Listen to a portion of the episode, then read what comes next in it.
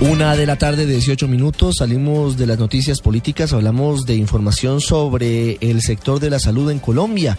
El gobierno abrió investigación contra 16 EPS del régimen subsidiado por tener deudas con la red prestadora de servicios de salud. Incumplimientos constantes, dice la superintendencia. Catalina Ortiz. Las 16 EPS del régimen subsidiario que podrían ser multadas hasta con 2.500 salarios mínimos son Caprecom, EMSANAR, Selva Salud, ECOPSOS, Asociación Indígena del Cauca, EMBUC, Pijaos, Tusacaui, Capital Salud, Confanariño, Cafam, Anas Guayú Epsi, Confama, Comparta, Confacor y Salud Cóndor. Según Margarita María Escobar, superintendente delegada de procesos administrativos, la medida se tomó porque presentaban deudas con la red prestadora de servicios de salud. La EPS que más adeuda al sistema con corte a junio 2013 es Caprecom. Esta cifra, que asciende aproximadamente a 726 mil millones, puede variar en el transcurso del proceso. Total podríamos hablar como de aproximadamente 12 millones de afiliados en todo el país que están viéndose afectados por esta situación del no pago de la cartera hospitalaria. El reto de la Superintendencia de Salud es adelantar estas investigaciones en seis meses, dentro de los cuales las EPS serán notificadas y tendrán oportunidad de defenderse.